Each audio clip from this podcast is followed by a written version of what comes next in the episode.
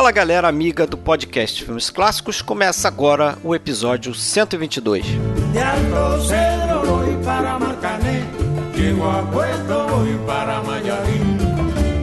Ao fundo estamos ouvindo a trilha sonora do documentário de Wim Wenders, Buena Vista Social Club.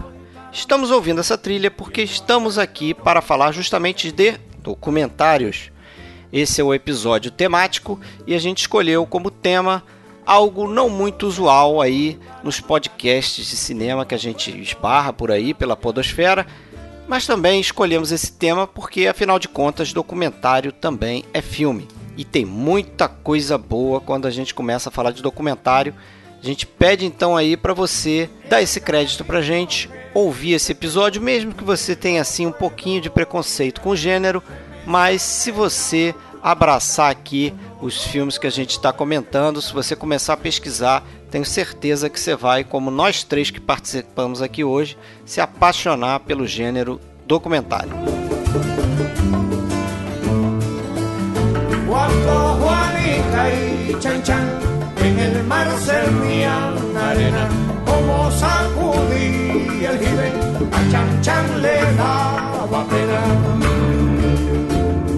Bom, galera, então hoje vamos fazer um negócio aqui um tanto diferente, né? Não sei se tem muitos podcasts aí que exploram o gênero documentário, mas a gente se propôs a fazer isso aqui. Hoje estou eu aqui, Fred Almeida, falando do Rio de Janeiro, também do Rio de Janeiro, voltando aqui ao nosso podcast depois de algum tempo também, né? O Marcelo Renó. Fala, Marcelo. Opa, obrigado. É, faz um bom tempo, mas é bom voltar, né? E falar de documentário que hoje em dia é meu gênero favorito, né? Até vou falar isso no programa. Ah, legal. Você lembra qual foi a última vez que você fez o episódio aqui com a gente, cara? Cara, faz tempo, hein? Faz meses, não sei Acho não. que foi o centésimo, não foi não? O centésimo com certeza, é. Acho que foi o centésimo. Ou no tempo das diligências foi antes ou depois? Foi antes, foi, foi antes. Então foi o centésimo. É, Alexandre com certeza vai, vai buscar esse dado aí pra vamos gente. Vamos lá, vamos pesquisar. Mas Alexandre Cataldo falando aí de Blumenau também. Fala, Alexandre. E aí? Tudo certo, meus caros? Tranquilo. Vamos lá, vamos começar Tudo na tranquilidade. Um. Vamos lá. É, é, infelizmente, eu já sei que eu conheço bem menos de documentário do que eu gostaria, vi, vi bem menos do que vocês, com certeza, até porque vocês cursaram cinema e eu sei que tem matéria específica disso. Tem. Então, vocês estão muito mais gabaritados aí e eu vou aprender bastante com vocês hoje. É legal. E depois a gente manda aquela tonelada de indicações de, de filmes. Vai sair com com um caminhão aí de, de, de filme legal para ver aí. Tem muito documentário bom. Aquela ressalva que a gente faz, né? Que a gente não vai conseguir, obviamente, porra, citar todos os grandes documentários. É capaz da gente deixar até cineastas é, renomados, às vezes de fora de uma citação, né? Porque é muita coisa muito extensa. Ah, é impossível. É impossível lembrar tudo, não dá não dá. É, vamos tentar cobrir aí os é. principais, né? Nem que seja com uma citação e um comentário do que a gente assistiu, porque acho que a gente assistiu bastante coisa também. Mas, é, como eu comentei com vocês aí, é, vamos é claro tentar... que a gente convida o ouvinte também, né? Claro, nos é, comentários. contribuição, hein? A gente convida os ouvintes nos comentários depois aí a dizer, ó, oh, vocês esqueceram é, esse, aquele a dar aquela complementada, né? A gente até antes recebeu algumas indicações aí. É, o Hugo Harris, principalmente, né? Foi o cara que indicou os documentários aí pra gente ver e tal, bons documentários. Mas vamos começar então falando aí um pouquinho só do, do que seria o nascimento do cinema documentário, que a gente é, pode dizer que começou junto com o cinema, né? Propriamente dito. Afinal de contas, os registros, primeiros registros lá dos irmãos Lumière é, acho que se encaixam nessa, nessa categoria, né? Com certeza. De documentário. É, eu, eu li para esse, esse podcast, eu li um pedaço de um livro que até o Marcelo com certeza teve contato também na faculdade que a gente fez, que é aquele Introdução ao Cinema Documentário do Bill Nichols. Sim, sim. E que ele, ele fala que a origem do documentário vem, acontece pela junção de duas coisas aí, né? O nascimento da tecnologia do cinema propriamente dita, que passou a ser reconhecido como algo que a gente é, identifica como mais próximo da, do registro da nossa realidade, né? Sim, é. Naquela época, talvez isso hoje passe a mudar um pouquinho mais com realidade virtual, essas coisas. Mas naquela época era o mais próximo que você tinha, né? Aquela sequência de fotografias animadas era reconhecida como você está vendo ali, poxa, capturou a realidade e tal. E junto a isso vem a figura de diversas pessoas que tinham assim uma paixão por registrar essa realidade, né? Então ele, o que ele fala parece algo óbvio, né? Quer dizer, é a junção da tecnologia com pessoas querendo usar a tecnologia.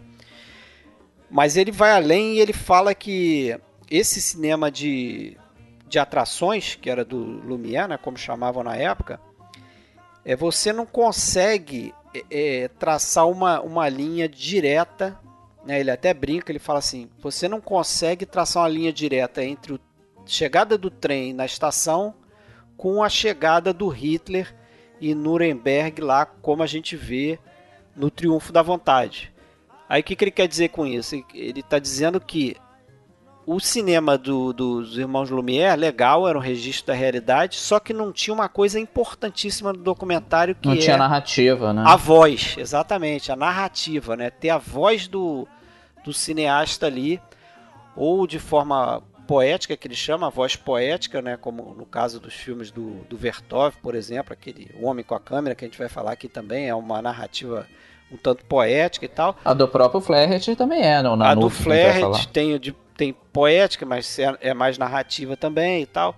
Então faltava nesse caso essa voz, né? Que aí ele fala que o próprio Flaherty e cineastas como John Grierson, né, no início dos anos 20, é que vão é, ser fundamentais aí para criar essa estrutura do que hoje a gente conhece como documentário, né? Esses, esses, esses primeiros filmetes ali que do, dos irmãos Lumière, por exemplo, e até de outras pessoas eles estariam muito mais próximos de, não sei se vocês concordam aí, de, de cinejornal, né? Ou de algo sim, sim. É, puramente didático, puramente observativo eu, até, Eu né? diria Como... até voyeurístico, né? Porque eu acho que as é pessoas assim... se contentavam em ver, porque você imagina só, hoje você pega uma câmera de celular, vai pra rua e filma um carro passando. Aí mostra pro seu amigo ali, aqui o que eu filmei cara fala, que porra é essa, cara? O carro tá passando, não aconteceu nada, não teve atropelamento, não teve No comecinho nada. mesmo, exatamente. Qualquer coisa valia. Um bebezinho comendo valia. Qualquer é. coisa era interessante porque era imagem em movimento. Era o é. deslumbramento de você ver a imagem em movimento. Isso, isso, você vê a imagem em movimento. Fora assim, então o primeiro filme que o cara via, qualquer coisa era o máximo. Com o tempo, em dois, três anos, o que importava eram os tal do Travelogues. Era, é, o que realmente começou a fazer sucesso no cinema foi o, esses filminhos de viagem. Então Aquelas o cara tava lá na Inglaterra... Né? É. E tinha um filminho de 3, 4 minutos sobre Veneza, sobre o Rio de Janeiro, sobre Nova York, entendeu? Isso fez muito sucesso no começo. Então já era um comecinho já de uma linguagenzinha, mas claro que uma coisa pequena, né? É, embrionária, né?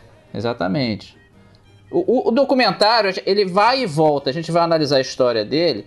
Ele tem momentos de crescimento, momentos que ele fica bem na penumbra mesmo do filme de ficção. Aí, tem avanços tecnológicos que ajudam ele, né? Como a gente vai falar nos anos 50, 60, que o som já começa a poder ser registrado Sim. ao vivo. Ajuda demais o documentário, até lá era complicado. É, mas a gente vai, vai fazendo tanto, tanto acho esse vai e vem tanto em termos de, tec, é, de, de, avanços tecnológicos ou de narrativa, quanto até de, é, de, de, utilização, né, de, de, de razão de ser. Né? A gente vai ter, talvez até com questão das guerras, né? a gente falou bastante de, disso. Do newsreels, né? É, no, no, no episódio que a gente fez sobre a Primeira Guerra Mundial, por exemplo, é, a gente até leu bastante coisas falando assim, ah, primeiro documentário. É, calma lá, não é bem assim também, mas é, era, é, havia casos documentários é, é, bem participativos já, né? Se você for começar a falar de modos aí, ainda que os participativos que a gente conhece sejam, sejam bem posteriores, né? Mas, pô, você tinha gente ali no, no, no meio da, da, da, linha de fogo, né, em, algum, em alguns documentários, né? É, é, no, é durante a Segunda Guerra que, ó, a Primeira Guerra, na verdade, que os dizem, né, que os franceses inventaram esse formato de newsreel, né? Quer dizer, você fazer peças jornalísticas ali para mostrar o fonte, fronte de batalha e apresentar aquilo no cinema, né? Que aí depois começou a ficar conhecido como newsreels, né? Mas é claro que não, não, não são os primeiros documentários, né? É, que a gente vai até falar em alguns documentários que são seminais aí. Mas antes, vamos, você tocou aí no modo do documentário, né? Os tipos de documentário. Esse Bill Nichols também faz uma, uma distinção aí de seis modos é, de documentário e ele diz aí que a gente pode até traçar uma certa linha cronológica desse tipo de documentário, porque ele diz que as novas ideias vão surgindo na cabeça dos novos cineastas a partir do momento que eles identificam que é, falta alguma coisa no, no, no modo anterior. Né? Então o cara começa a ver, pô, eu posso. Tem uma falha aí, eu posso usar isso de outra forma, né? Eu quero me expressar de outra forma. Então vou tentar fazer um pouco diferente, vou colocar uma narração aqui, ou então não vou usar narração, vou fazer entrevista, ou vou aparecer na frente da câmera, ou não vou, vou ficar só por trás. Então essa coisa vai se mudando é, ao longo do tempo. E é claro que assim, um estilo não deixa de existir para existir o outro, né? É, as coisas nascem e elas se tornam linhas, né? Então hoje você pode encontrar aí cada um desses modos de documentário que ainda são feitos, apesar de que tem uns que são mais populares que o outro. Então ele é, começa assim, fala. Além do fato de que, tal como é muitas vezes com filmes de ficção, né? Você não precisa necessariamente enquadrar rigorosamente num gabarito não, de um determinado as, as coisas se mesclam, né? Eles se mesclam muitas vezes, né? Sim, é. o que vale, assim, que ele determina como, ah, esse documentário é do modo tal, é quando você tem uma coisa predominante, né? É claro que é difícil achar algo totalmente puro, né? Então ele fala assim, modo poético, por exemplo, que começa lá nos anos 20, que eu até já, já citei um pouco aqui, que tem origem assim nesses movimentos vanguardistas, né? O construtivismo russo e tal, essas experiências com montagem.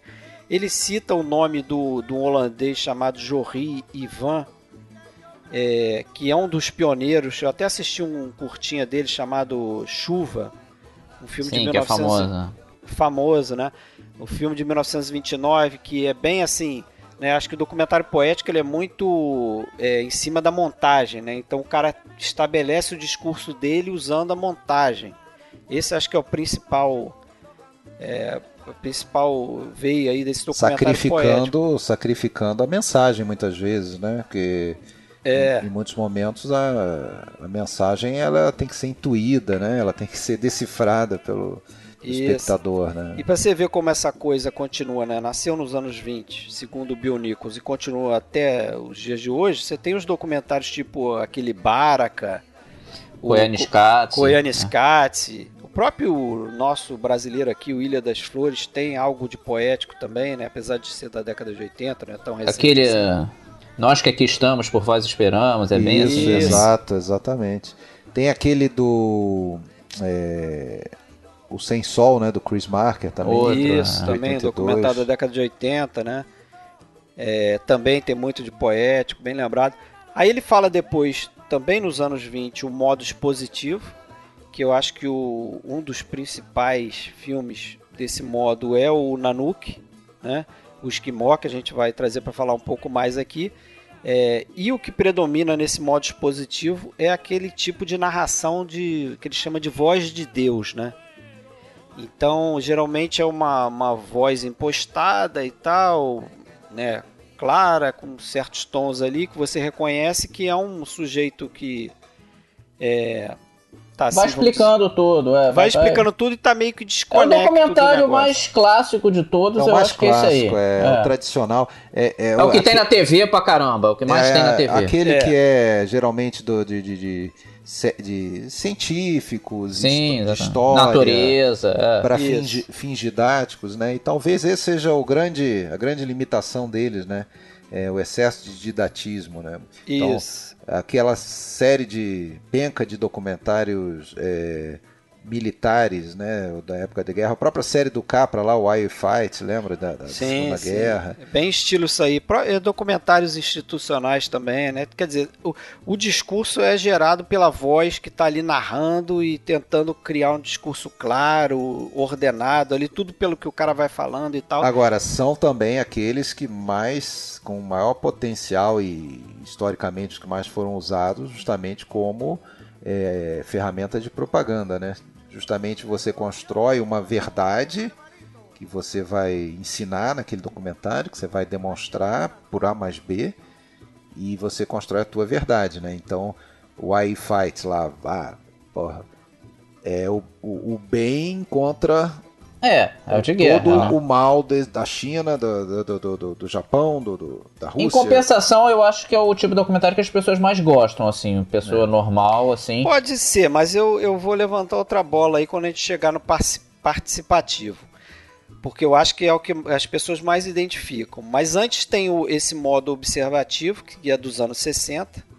Né? Começa aí por um negócio que o Marcelo já falou, que é ele é impulsionado por uma mudança tecnológica, né? Não só o, a, a, criação lá do som que passa a ser portátil e você consegue capturar na hora com aqueles aparelhos Nagra, né? É. Que é tipo uma maletinha que é um grande gravador de som ali, você pluga o microfone e você tá ali com aquela maletinha tiracolo aqui gravando ali o teu o teu entrevistado. É. E as câmeras passaram a ser mais, mais portáteis também. também. né? Tem a, a Reflex, a Auricon, que são as duas câmeras que ficaram famosas aí no ano 60. Então, um único cara, um cineasta, ele podia estar ali registrando com a câmera e com o microfone. Não, e mais baratas também. Mais baratas. Também tem isso. Porque o documentário raramente dá grana, né? Então você tem que fazer aquilo barato. É. E, então ficou viável aquele tipo de cinema. Que imagina ser tipo primárias que a gente vai falar aqui depois. Fazer aquilo nos anos 40 era impossível, cara. Você não tinha como pegar o som e a câmera era um, trambolho e era cara. É, o e a partir é daí, o melhor exemplo, né? Eu acho do. É, o Primárias é um dos grandes exemplos. Aquele Cacheiro Viajante também, né? O Salesman. É. Também é outro, claro. outro exemplo. Mas é um documentário que passou a ter características assim de não ter entrevista, não, né? nada disso. Evita-se a narração, apesar de que, por exemplo, no primário você tem um iníciozinho com narração e é, tal. É, o documentarista, pretende, né? ele, ele, ele, ele, não aparece. Isso, é, ele pretende ser aquele documentário sem uma interferência do, do cineasta, isso. né? É o mosca na parede, como o cara do, do falava isso, no curso. Isso, o Bill Nichols fala isso. É como se fosse uma mosquinha na parede testemunhando a realidade ali. Né? Mas sem interferir. É. maior ou menor grau, dependendo de cada caso, não vai ser bem assim, né? Não, e perfeição não existe, exatamente. Essa pureza maravilhosa. Essa pureza não vai existir. Por simples assim, fato do cara editar. A própria, a própria, é, exatamente, a própria edição, né? Ele tá decidindo a... o que, que você vai ver e o que, que você não vai ver. Querendo então... ou não, por menor que seja o equipamento, vai ter uma câmera presente. É, é, que tá vai, atrapalhando, exatamente. Vai ter uma interferência, as pessoas. É, o John Kennedy tá vendo que tem uma câmera ali, ele Isso, não vai sair falando é. palavrão, por exemplo. As pessoas, como é que as pessoas se comportam sabendo que tem uma câmera registrando elas? Não é a mesma coisa, né? Não é, não é.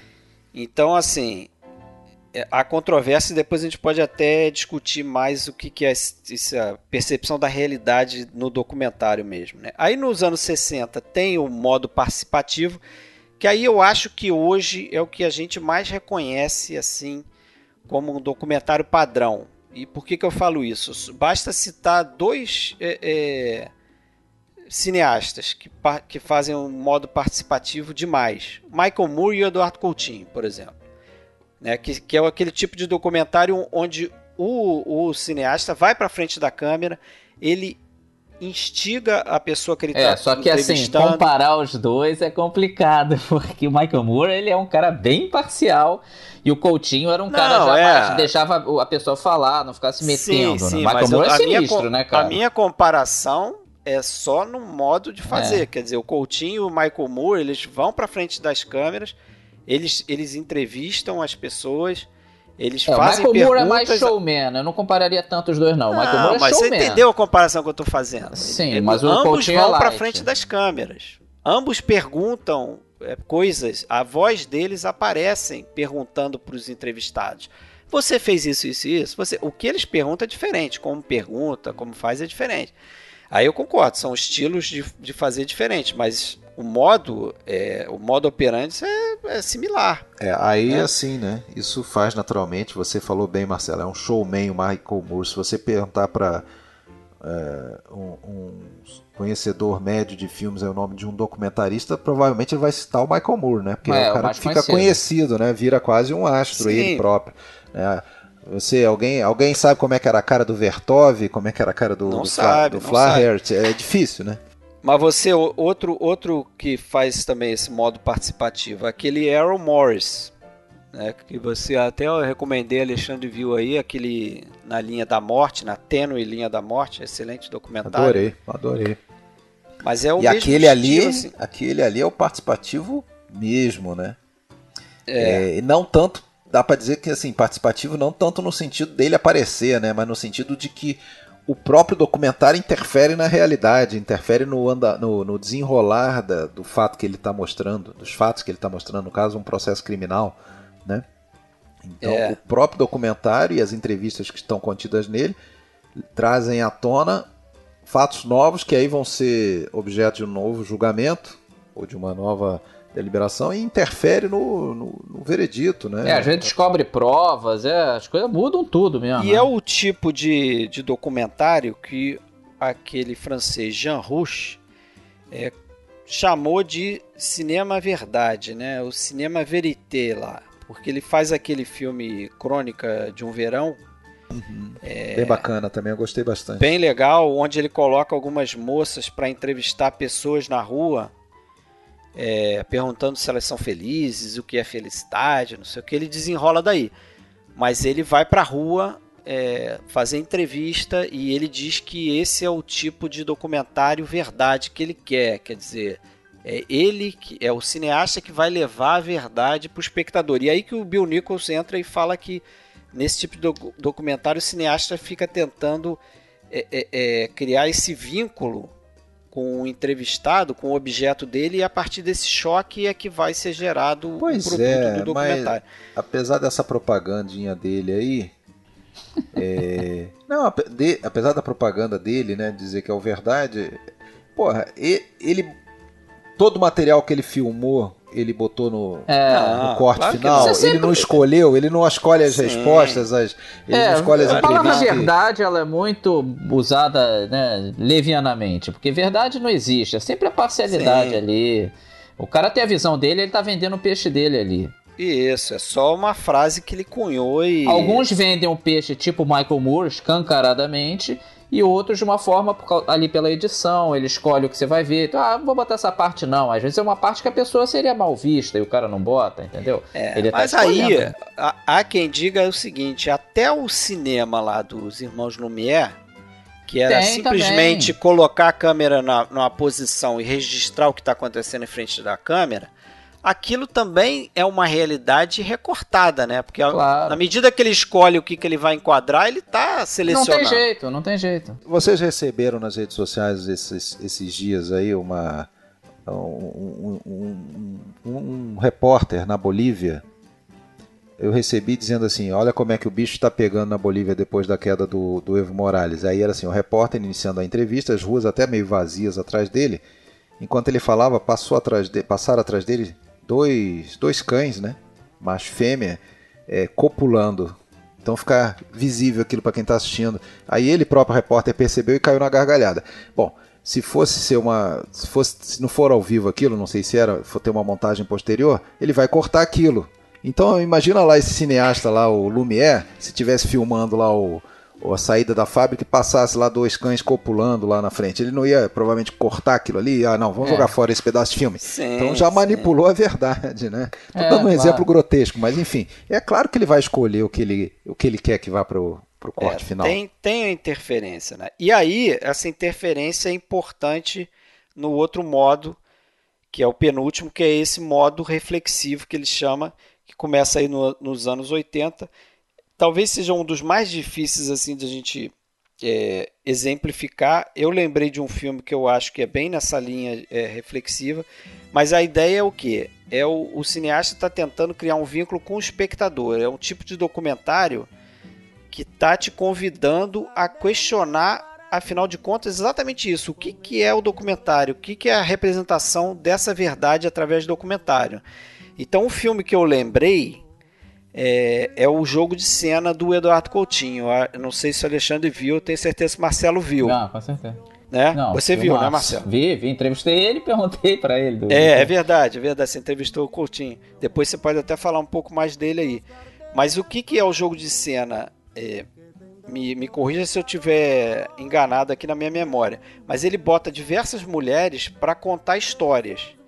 E aí você tem mulheres ali que você não conhece e que você fica assim, pô, é, tá, isso parece que é uma experiência dela. Ela passou por isso.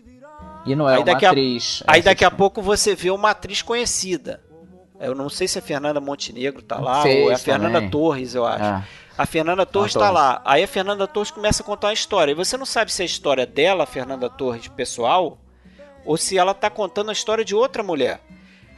E no final, ele, faz justamente isso que o Marcelo falou. Ele às vezes bota uma atriz desconhecida é para contar relato. uma história, é. o mesmo relato, às vezes. E aí você começa pô, peraí.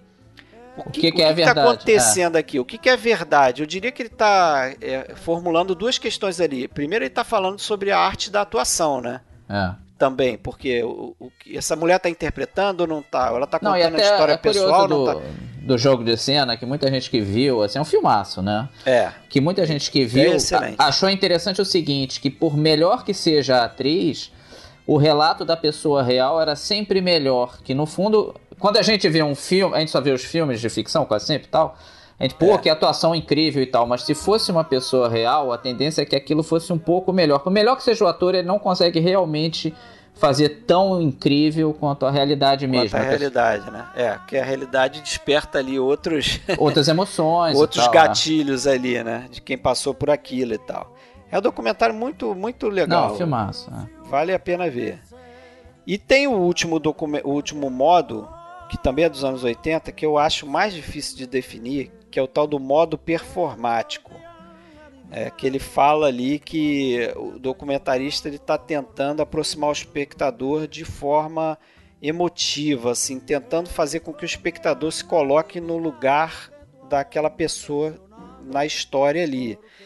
Então, assim, é um documentário muito subjetivo, é, é um documentário que costuma lidar ali com, com essas questões de, de desses grupos mais fechados, né, sobre, sobre o feminismo, a questão dos negros, dos homossexuais. E, e, ele se aproxima muito do cinema experimental. Então são documentários assim, eles, tipo Paris, é, Paris is Burning, que é um, é um filme. Eu não cheguei a ver esse documentário, mas já vi ele citado várias vezes é, que ele, ele trata ali da, da vida de drag queens na Nova York dos anos 80, né? Então ele tenta revelar aquele mundo ali específico, aquele ambiente, para que você, que é um, uma pessoa que não convive com aquilo ali, você se, de alguma forma se relacione com aquilo ali, entendeu? Então é um documentário que não é muito fácil de, de encontrar assim. É, Talvez o mistério de Picasso feito. seja isso? O mistério de Picasso do Clouseau? É, não sei. Você tem, tem coisa de poético pintando, né? também, né? né? O mistério de Picasso me pa parece bem quase um observativo, assim, é. porque é. não tem intervenção nenhuma, é, a gente só vê ele pintando, né? É. é, que no fundo, isso que o Fred está falando de Nichols, isso aí é uma coisa que na verdade os documentários misturam tudo isso aí. Sim, tem documentário sim. que tem um pouquinho de tudo. Então, o purinho, purinho mesmo são poucos. A maioria. Não é, tem... mas é aquilo que eu falei. Ele tenta identificar pelo mais, o mais dominante. Ele, por é. exemplo, ele cita o Noite Bruma do Alain Resner, que ele fala assim: ah, não é um documentário performático é, totalmente, mas ele tem um pedaço lá no início onde ele fica mostrando aquelas ruínas dos campos de concentração e tal que ele fala que ele fica tentando apelar para a nossa emoção através da memória. Então, o filme é mais carregado na memória das pessoas que passaram por aquilo do que pela história mesmo do que aconteceu ali. Mas, dito isso aí, acho que a gente pode começar a entrar nos filmes aí. Só, só uma coisa, vocês falam, falaram dos modos, eu até dei uma lida no indicação sua, Fred, no, no livro do Nichols, e ele chega a falar, chamar isso de gêneros, gêneros de documentário. Eu, eu acho que está muito bem você classificar como modos, modos de, de representação, modo de... de modo mesmo, não? É, mas em, então eu estou confundindo com a fonte, mas em algum lugar ele fala de gêneros. Porque me parece que gênero mesmo, é, se você quiser traçar um paralelo com gêneros do filme de ficção, você, você tem, tem números, né? Afinal de contas, a gente tem os documentários esportivos, documentários musicais, documentários. É, né? mas, É. mas aí é, é tipo como. eu Acho que ele diz que é como se fosse subgênero, né? Tudo bem, é o subgênero do gênero documentário. É. Tá seria, eu acho que é algo nessa linha aí, porque aí você. Aí acho que fica mais. mais fácil de classificar, né? Porque você tem o subgênero de documentário criminal. Né? que vai Criminal. de- Tem, tem, tem, um, tem alguns tipos até que Musical, são famosos, assim, como aquela coisa do filme etnográfico, né? Isso. que tem tantos e tantos exemplos e eu costumo adorar também esse tipo de. Tem os famosos, foram muito populares aí na época da, dos anos 20 lá, né? Cinema de vanguarda, aquelas famosas sinfonias da cidade também, né? Isso. Tem Berlim, Em Sinfonia tantos de São lugares. Paulo, é. É. E. Ah, e tem o, até o Manuel de Oliveira fez aquele lá que eu, que eu mostrei pra você, né? Fran? Não sei se chegou a assistir do, do, do, do, do Porto lá, um, um curta de 18 minutos, bem ao É, estilo. Bem ao estilo Sinfonia de uma Cidade, sempre quase no, no estilo poético, no, no modo poético, né? Se você for. É, tem aquele. é, O de- People on Sunday. tem, tem Também, o do, né? O alemão. Tem o Apropos de, Ni- Apropos de Nice, né? Do, É, o do próprio. O próprio Homem com a Câmera é assim também, né? Sim, em relação a, a Moscou, Então, né? é aquilo que ele, ele diz que são. Tem os esportivos, né? Tem. Tem os esportivos que, pô, você pode começar lá no, no filme do, do, do Jean Vigo também, o, ta- o, o campeão de natação lá, o Tarri, né? Não sei É. se vocês chegaram a ver. Não. E, ah, e tantos, né? Eu acho que é do tipo que a nós três, pelo menos, deve agradar bastante. A minha Ah, com agrada, né? certeza, é. Você vê Ah, tem os das Olimpíadas, né? Desde 1912 já Passando tem pelo filme. Garrincha, Alegria do Povo, passando pelo. É até bom falar isso, porque a gente vai falar do Nanuque daqui a pouquinho, né? E tem um conceito muito errado de, ah, esse foi o primeiro documentário de todos os tempos. Não, não não foi, longe disso, longe, muito longe. Tinha esses travelogues antes. Teve um filme que infelizmente nosso que é perdido, que era da, da expedição do Rondon, com o Roosevelt. Se perdeu isso, mas isso foi exibido no mundo inteiro na época. Teve alguns documentários, teve da Primeira Guerra, como vocês falaram. É, tem o próprio Batalha de Somme, né? De 1916 Sim, e outro, outros é. anteriores. Então é, bobagem isso. Quem tá falando bobagem, isso tá é. repetindo um erro, porque nem de perto foi. Agora, o Nanuque teve a importância de realmente ele foi muito popular, né? Agradou público e crítica, isso sim. Ele, e ele e apontou um caminho novo pro documentário, que eu acho. Aí a gente vai discutir. Que É. que é.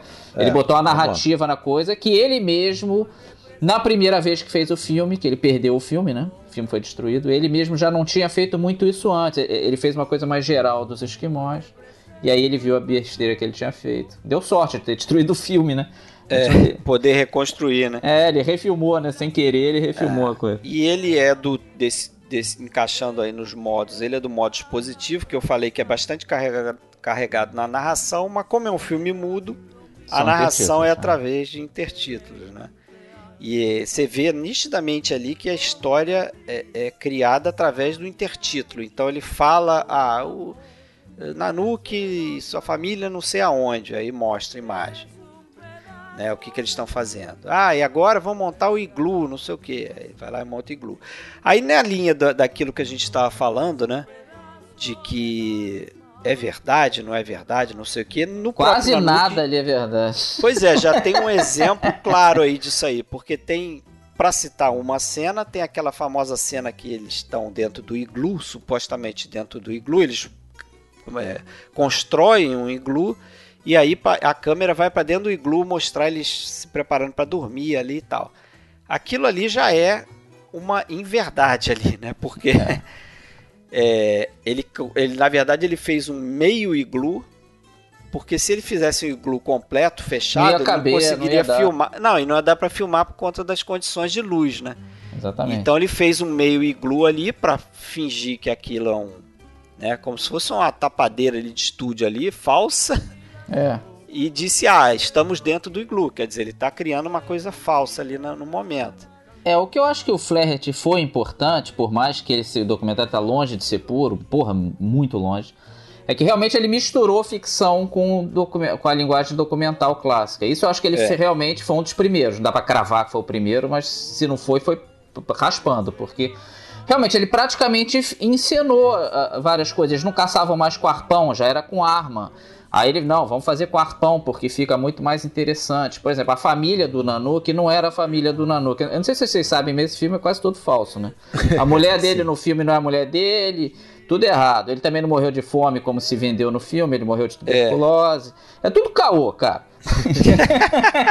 ele, por exemplo, ele conhecia o gramofone, uma cena famosa do filme, ele ouvindo o gramofone, achando uma barata, ele já conhecia. Então, assim, pô. É, ele, ele criou uma, um, um, filme ficcional com um esquimó de verdade. É, isso né? sim, isso é real.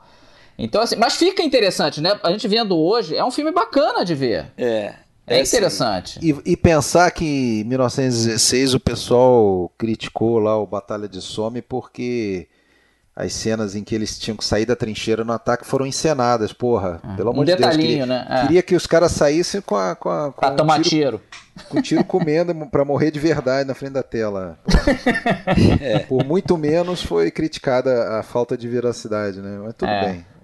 Mas você vê, foi isso que ele aprendeu uh, naquele filme que ele perdeu que ele tinha feito de, em vez de um esquimó só e a família dele, ele fez de todos e ficou uma coisa perdida, solta. Aí ele viu, não, tem que focar num cara na família dele, mesmo que seja família falsa, ele juntou a mulher de outro cara com e criou, criou uma história interessante, né, cara? Por pior, porque pode não ser puro e tal, mas é legal de acompanhar. Talvez se ele fizesse puro demais, ficasse chato.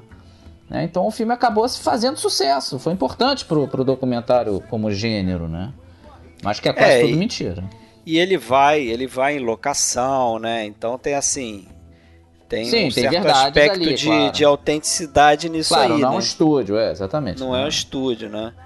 Numa época que também se fazia muita coisa em locação, né? Tanto é que o, o Homem com a Câmera aí de Porque o cinema era mudo, depois, né? O é... som ferrou muito esse tipo de filme. O, com a é, chegada o, o do som, som no início complicou capou a, a, a, o uso Apesar de locações. De que o próprio Flaherty vai fazer já na época do cinema sonoro o Homem de Arama, mas o, que é muito bom o filme também. Muito até bom, até prefiro bom. do que esse aqui. Eu também, eu também prefiro. Mas assim, se você for ver o som do Homem de Aranha, mas é que também causado. tem atuação, né? Que também é, tem também. um grau menor, talvez. De, ele misturou a mulher também não era a mulher do cara. Ele também fez essas mesmas coisas. E, e, ele, assim, e você vê o som, é o som feito depois. Você vê que não tá gravado na hora. Não tinha como gravar, não era culpa dele aí também. Não tinha jeito. É. Mas ele fez o Moana, fez o Tabu com o Murnau, que até deu briga e tal, né? Ele faz é. um. O último filme dele é um. Louisiana Story, né? Não, não, um expositivo total, que é sobre o Michelangelo lá, o Titã. Eu assisti esses dias também. O Titã, a história de. a vida de Michelangelo, de, de, de Bonarotti. É, pô, aquele é expositivo total, né? Você vai fazer, você vai é, viajar para algum lugar lá para ver as obras do Michelangelo, você assiste aquilo ali, né? Porque ele mostra, mostra, mostra, mostra, mostra. Aquela coisa sem mais sem, didática, né? Bem didática mesmo, né? É. O próprio Nichols ele cita aí outros exemplos dessa, dessa fuga da realidade aí, né? Ele cita de novo aqui esse A Tênue Linha da Morte, é, que você vai lembrar, Alexandre, que ele tem ali algumas recriações de cenas e tal, né? A partir sim, do relato, sim, sim. ele mostra algumas coisas que são como se fosse um filminho de ficção ali, né? Claro, são atores claro. interpretando e tal. Sim, isso é comum, é. Aí ele, ele, ele faz uma crítica sutil que é o seguinte: apesar do crime da história se passar em Dallas, eles fazem uma recriação em Nova Jersey, né? Por questão de, de custo, né? Você não vai viajar para Dallas para fazer é. um recriar aquela é falsa, é. aquele filme que já é falso. Aí ele faz o Nova Jersey. A recriação basicamente é da cena do crime. Que, é, que, ela é mostrada de diferentes ângulos, com diferentes pontos de vista, né? De acordo, é quase um Rashomon ali, né? Diferentes é, só que eu só acho que isso é diferente, assim, eu não acho que isso, entre aspas, tira a pureza do filme, porque Também às vezes não tem acho, jeito. É. Não, você tem, não um crime né? que aconteceu dessa, que ninguém filmou, você tem que, ó, vamos Você fingir. tá ilustrando, a, a né? Crítica, a crítica dele, a crítica dele não é em relação a ele estar tá fazendo a ficção. Ele tá fazendo a ficção em Nova Jersey, quando o negócio aconteceu em Dallas. A crítica de quem? Não, a porque só para comparar... Do, gente... Desse Bill Nichols. É, porque só para comparar para quem tá ouvindo entender, o, o Flaherty, quando fez o Nanook, ele dirigia o Nanook. Tipo, Nanook, agora joga o arpão. É. Vou... é diferente, é quase como se fosse um filme de ficção mesmo. Sim, sim. Entendeu? Meio, entre aspas, palhaçada. Esse, esse tipo de coisa não, você está ilustrando uma coisa que não foi filmada, não tem jeito, então só para a pessoa que está vendo o documentário entender, ele faz uma encenação do crime, é diferente, eu acho bem diferente. Mas do, do, do Flaherty funcionou maravilhas. O, um outro documentário aí que a gente pode falar de 29, que é o do Ziga Vertov, O Homem com a Câmera, né? Que aí seria o modo poético Sim. E, e tem também ali alguma coisa de reflexivo, né? É, muito escorado esse... em edição, né, cara? Filme de edição é, pura. Muito, muito em cima de montagem, né? E montagem, a história de truque, é passada é. através de montagem, e trucagem de câmera e, e, vários efeitos ali. E ele também já veio com essa história na época lá do... do, do... Cinema Olho, né? Cinema Olho, Cinema Verdade, é. essa coisa toda. Isso, o Kinoprávida. Cinema Verdade também, como ele chamava. Todo mundo chamava de verdade. Ele teria. Ele deve ter tido embrulhos no estômago vendo o Nanuki, né? Porque... Sim, não, é totalmente o oposto, né, cara? É. Assim, o Nanook é um filme muito gostoso de assistir. Quem tá ouvindo a gente, de repente pode ter preconceito com documentário. Às vezes as pessoas já têm preconceito com documentário. Quando é com documentário antigo e mudo, então é enorme. Mas o Nanook é bem gostoso de ver. Agora, O Homem com uma Câmera, para mim, é um dos grandes filmes dos anos 20. É um filmaço, para mim. Eu é. adoro é. o filme. É outro nível aqui, é um nível bem mais é alto outro do nível, é na linha da, da montagem soviética ali, da escola de é, montagem sensacional. soviética. Né? É, tem várias imagens belíssimas ali criadas com trucagem, como você falou, né? Ele tem um pouco de modo reflexivo é, quando ele mostra ali até a mulher do Vertov ele mostra a edição, tá editando, né? né? É a mulher dele ali, né? É, ele mostra a edição ele do filme que está passando. Editando o filme é, é, enquanto ele vai mostrando as imagens, né? Então ali ele está fazendo a gente refletir que a gente está vendo um filme. Tem uma metalinguagem, é. Muito tem, bom. Tem muito de metalinguagem ali, né? Então, é um filme bastante interessante, assim. Vale, vale a pena muito ver, né? O Vertov tem outros ali, né? É, nessa linha também. Eu não, não cheguei é, a ver o cinema todos, dele não. era esse, né? De, de edição do cinema soviético dos anos 20, né? Realmente foi a época de ouro da edição mundial ali, foi ali. Realmente, a edição faz o filme, porra. Porque individualmente cada imagem ali não é tão valorosa. É, é nada, o conjunto exatamente. que faz o sentido, né? É, e é aquilo que a gente falou dos outros, né? Não tem narração, não tem entrevista, não tem, né? É um tipo de documentário totalmente diferente. Eu já não sei se foi no livro do Bill Nichols que eu li, ele falando sobre o modo observativo. Ele fala uma coisa que eu falei, porra, parece que é, define muito bem, assim, né? Que é o entenda como quiser. É, o cineasta se afasta, né? E, e joga para o espectador aquela, a responsabilidade de tentar definir o que, que ele está vendo, né? É. No modo observativo. Mas no poético também é assim, de certa forma, né? No poético ele não explica o que, que ele está mostrando. Cabe a você é, ligar os pontos daquelas imagens ju justapostas, aquela montagem rápida, você vê fragmentos de, de, de ideias e você constrói a, a, o, o, fluxo né, da, da, da ideia na tua cabeça. É, é, parece que aquela, aquela coisa que o Eisenstein falava, né, de juntar dois planos e criar uma terceira ideia, né? Então você junta uma ideia com outra ideia que está no segundo plano e aquilo gera uma terceira ideia no espectador lá. Então acho que tem muito disso aí nesse, nesse homem com a câmera, né? Você falou em modo observativo, aí a gente escolheu, selecionou primárias, né? Que é aquele filme do Robert Drew lá de quase uma hora ali. É, onde é ele a campanha acompanha... do Kennedy, do Humphrey, né? É. Definindo o candidato democrata para a eleição de 60. Né? Isso. E é bem nesse modo observativo aí que você falou, né? Quer dizer, ele se... apesar de ele ter uma narraçãozinha no início ali, que ele tenta dar uma situada, o que, que a gente está vendo e tal, ele, ele faz o documentário né, como se fosse apenas um cara registrando ali, ligando a câmera e registrando o que está acontecendo na frente dela, né? Então você acompanha a campanha do, do John Kennedy, é, discurso dele lá num comício que ele faz e a mesma coisa do, do Humphreys, né?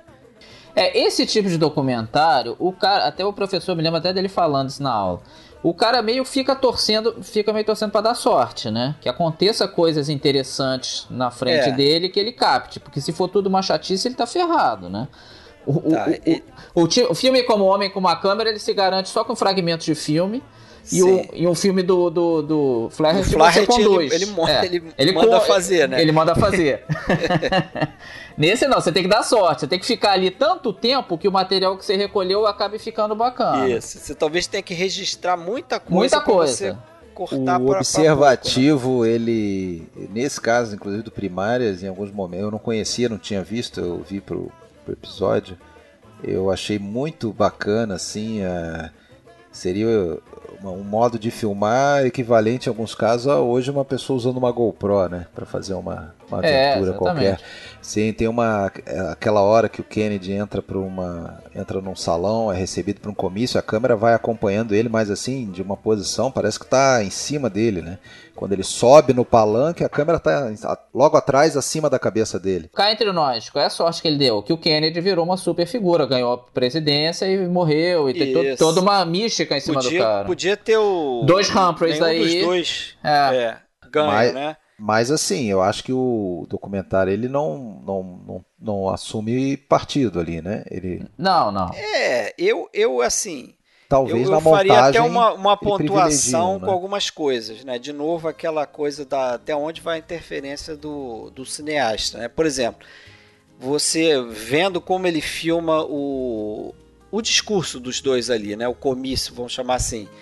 É, o Kennedy ele tá num tipo numa espécie de um teatro, né? Uma plateia enorme.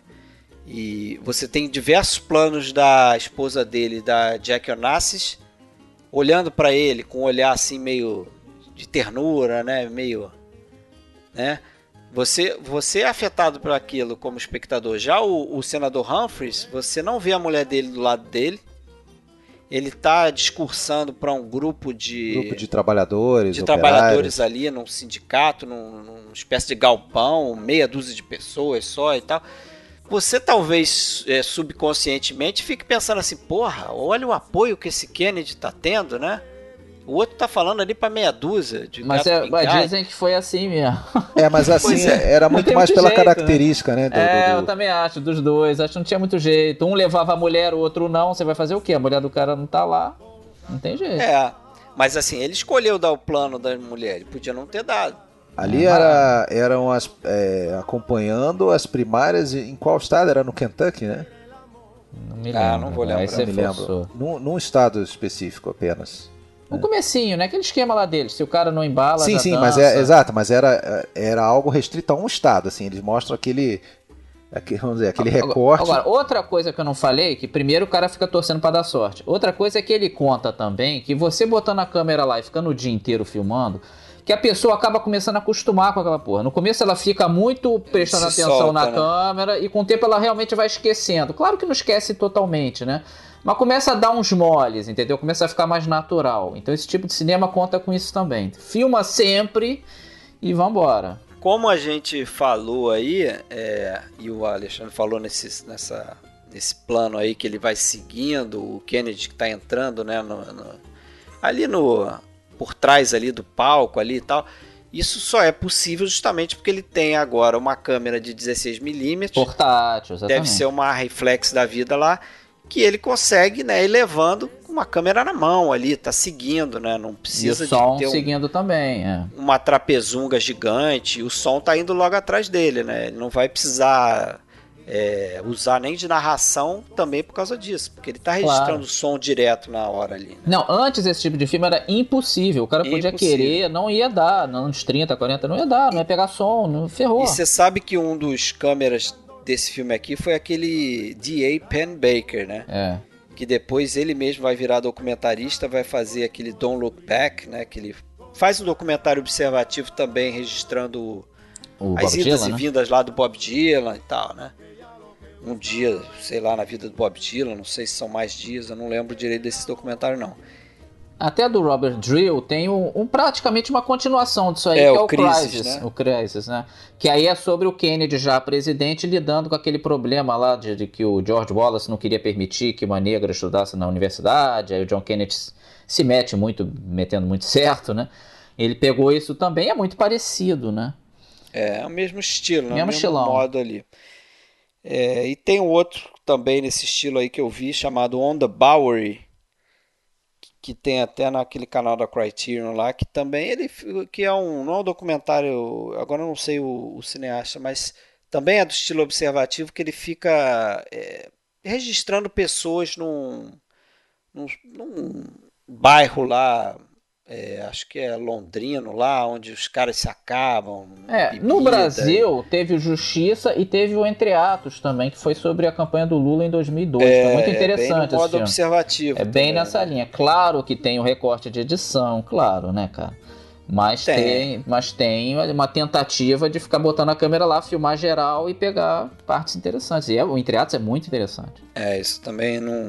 é, eu não me lembro se eu vi esse, acho que não. Acho que você lembraria. Ele é bem marcante. É, depois a gente cita outros aí. Mais um outro aí, então, que a gente trouxe, que aí eu acho que é, o, é a menina dos olhos aí para nós três, né? Desde Se bem que, a o homem com uma descobriu. câmera, eu acho que tá ali com ele, mas tudo bem. Também? Também, eu boto. Mas É. eu- pode meter aí. Seria o, o- a série né, de documentários chamado The Up Series, que até agora é de 64 até 2019, né? A gente não sabe é. se daqui a sete anos, sete anos vai ter outro. Ele Mas quer só- continuar, é, ele quer continuar. É, só para o ouvinte que não conhece ter uma ideia, é, eles se propuseram a filmar de 7 em 7 anos a vida, né? Eles começam com 20 crianças de 7 anos. Então, a cada 7 anos, eles voltam para registrar, A aí sim, através do modo participativo, por excelência, né? Porque é, só entrevista, é com, com essas crianças que vão virando adolescentes e adultos e mais velhos e tendo filhos e né, netos e a vida como ela é, assim, né? Não, e olha, é, os, os dois vão confirmar, eu tenho certeza. É imperdível o Up Series. Eu acho. Quem eu tiver a acho chance de ver, Eu tem acho que uma ver. das, uma das coisas mais fantásticas, assim, do, do, do, do- do audiovisual aí. de É, todos eu os também tempos. acho. E me surpreende como que é pouco conhecida. né? Exatamente. Mas, mas muito É. por culpa da, da questão de, de direitos autorais e tudo mais, né? Eu acho É, que não- a Granada lá, que é né? a... Acho que é, eles não lançaram isso no, no Brasil, por exemplo. os detentores aí de Granada, se eu não me engano, né? Isso, a é. rede TV inglesa não não sei se é falta de interesse ou de ambição né, no sentido de tornar o produto internacional, mas isso não é conhecido. Eu acho que tem um lançamento aí em DVD ou, ou sei lá VHS lá no- nos Estados Unidos e pronto, né? E para quem quer ver isso no Brasil, só baixando. Só mesmo. baixando, É, né? não tem jeito. E até pouco tempo, quando a gente descobriu isso, acho que foi até eu que descobri no livro do Roger Ebert. Não tinha nem legenda, né? Não tinha nem legenda. Não, então, é. hoje você já consegue encontrar a maioria com legenda, nem que seja legenda em inglês. Às vezes até no YouTube tem, é. É.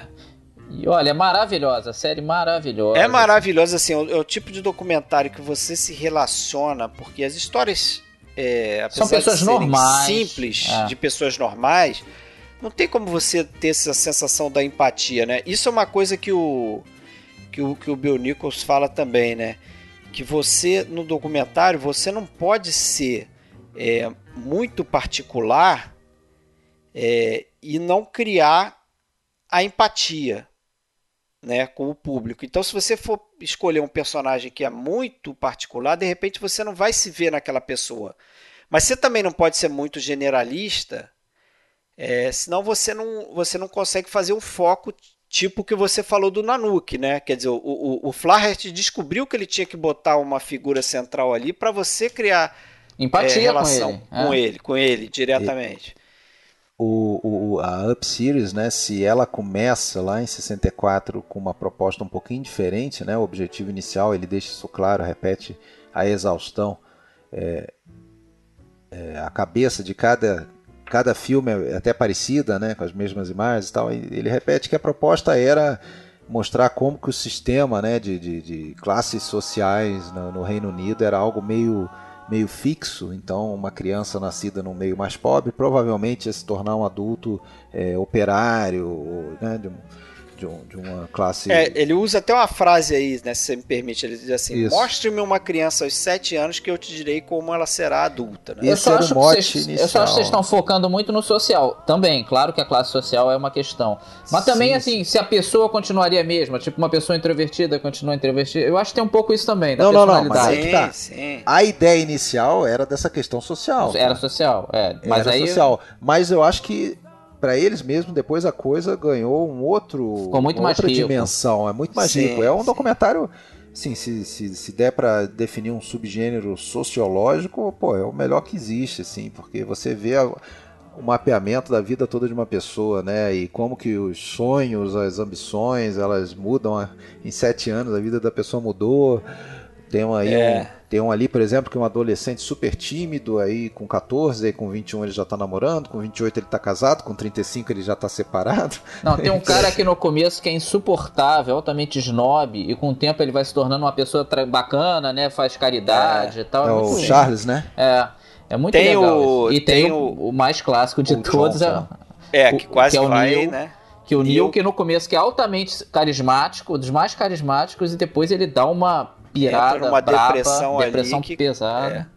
E depois ele se re... Ele se re... Ah, o Neil, né? O, é Neil é, o Neil é bem bonitinho quando é garoto e tudo, né? Aquela é. criança bonitinha e tal, e daí a pouco vira quase um mendigo, né? É. É, é, bem impactante a história dele aí, né? E o Michael Apted, até nesse último de 2019, fala isso com o Neil. Ah, no começo todo mundo achava você o maior barato. Aí o Neil até brinca, aí depois todo mundo queria distância de mim e tal. Então, é. o documentário, ele é, ele é bem honesto nesse tipo de coisa. Eles tratam do, até a diferença que o próprio fazer filmes a cada sete anos muda a, pessoa, a vida deles, porque muda, né? O cara sabe, ó, ano que vem esses caras vão voltar para perguntar da minha vida. Vários dão relatos de que, de que é uma, uma provação participar daquilo E deve ali, ser né? mesmo, né? Imagina você numa crise da tua vida, ah, lá vem os caras perguntar da minha vida, pô. É, e é você difícil, tem que cara. ficar, né remoendo ali o que, que você fez nos últimos sete anos, né? Tem até uma, um, um deles que chega a comentar, pô, eu venho aqui, aí eu sei, fico nessa pressão, que, meu Deus, o que, que eu vou contar? O que, que eu fiz nesses últimos sete anos, né? De interessante que eu posso trazer e contar. E aí, às vezes, as coisas simples são interessantes, é. né? Porque acontece muita coisa que a gente às vezes não percebe, né? Como isso tem importância, inclusive para várias pessoas. E não e tem falou... como você não pensar se fosse você, né? Um dos. Sim. Pô, como Exatamente. é que teria sido a minha vida contada assim, né? Pô, teria momentos ótimos, momentos podres, né? Você não sabe, né, cara? Quase todo mundo ali passa por uma é, crise. E é o tipo de problema que, que é muito humano, assim. Claro, né? Não são coisas extraordinárias, assim, tipo só citando, um documentário sobre crime, por exemplo. Pô, você já matou alguém? Eu matei alguém? É, Alexandre matou? Você não sabe o que, que é isso. É, que eu me lembre, fora o Neil, que realmente passa uma depressão muito grande, fora do normal, o resto são acontecimentos é. normais. Não me lembro de nada se alguém ganha na loteria, esse tipo de coisa. Não tem nada lá. É normal. Coisas de separou, casou, teve filho. Esse tipo de coisa. Mas é. é muito fascinante. Ouvindo assim, de repente o pessoal acha que é chato. Não tem nada de chato. É, é magnífico o negócio. Agora, aquilo que você falou, Marcelo, que, que não era talvez a proposta inicial, mas. É, Virou, né? A gente consegue ver né, como que determinadas características das pessoas realmente se mantêm, né? Que você já vê lá com, com 7, com 14, determinadas características assim de, de, de o, o, jeito mesmo, é, os trejeitos e, e tudo mais, é, aquilo é, permanece, né? É, quando você vê uma criança, é, às vezes é difícil você imaginar como que ela vai ser é, maior, né? Mas quando você vê é, o adulto e você vê uma imagem da criança, você vai, pô, é igual, né? Mas é muita coisa já está marcada ali, né? Ah, é, é, uma coisa que eu talvez a coisa que eu mais lembre assim do, do dessa série toda é no, num dos primeiros episódios o esqueci o nome dele o rapaz negro sim qual é o nome dele? É... Ah, os nomes eu, eu, confundo, eu conheço os rostos. É o, mas, é o... mas fala aí que eu vou lembrar. Não, que ele, ele fala num dos primeiros que ele está empregado, no emprego menor, numa, numa empresa, ele fala que ah, aquilo, essa, aquela empresa ali para ele é temporária, é uma coisa. É, não me vejo trabalhando sempre nisso. É, não me né? vejo. E passa, sei lá, 30, 40 anos ele tá na mesma empresa, né? Ah, e aí ele tá gostando. Né? ele quer. Você é. vê como é que são as coisas. Né? E acho ele, eu acho ele um dos caras mais sinceros, assim. Sim, sim, simples e, e de boa. E simples e, e, ele consegue se analisar bem, assim. Ele fala: Ah, eu sei que se eu tivesse me esforçado mais, eu, eu conseguiria mais coisa, mas eu acho que eu nasci para isso. Eu gosto de fazer coisas é, Mas assim, eu vou, eu vou, dizer, eu não vejo ninguém ali interpretando. Os caras não conseguem, cara. O cara vindo de não. filmar. É, você vê a pessoa como ela é mesmo. Ela não consegue ficar fazendo uma historinha fingindo que tá muito bem e não tá. Não, ainda mais, ainda mais no. Eu acho que é no segundo, quando eles têm 14 anos.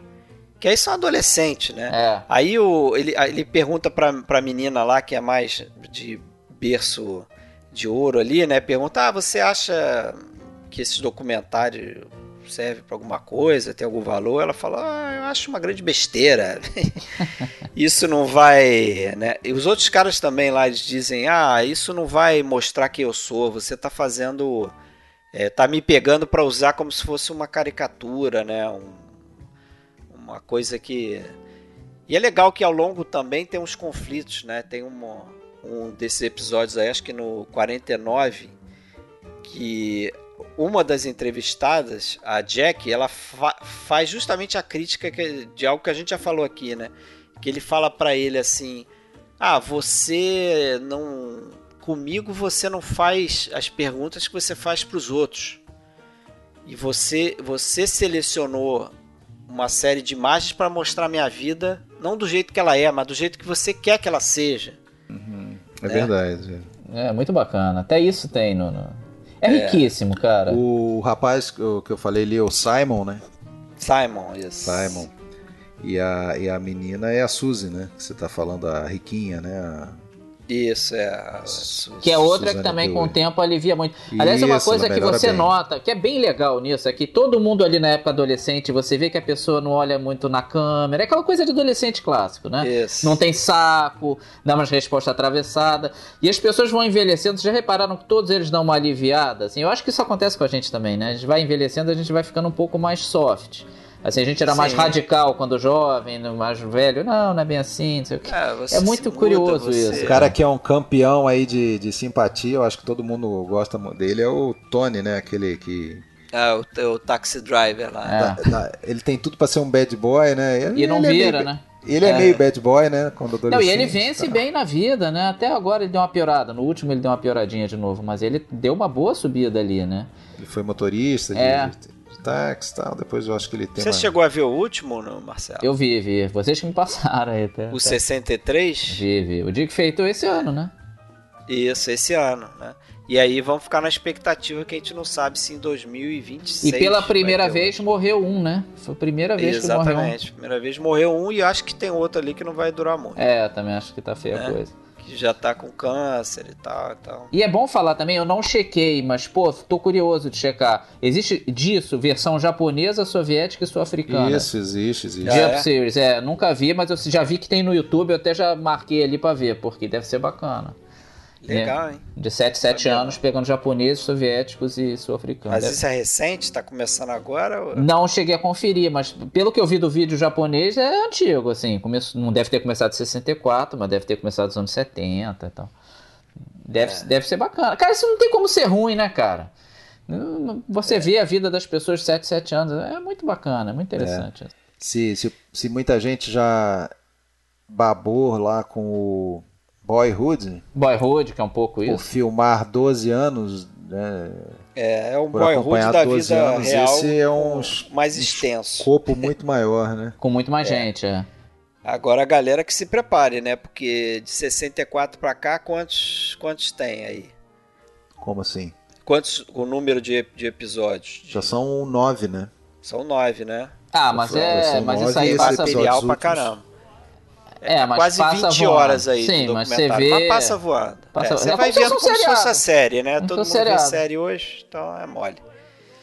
Beleza. É, vamos. Vocês querem citar alguns outros? Eu só acho assim, só botar um. Eu, eu se eu tivesse montado a estrutura do, daqui, eu botaria mais um, que eu acho que é vital, a gente não pode passar muito batido, até o Alexandre falou por alto.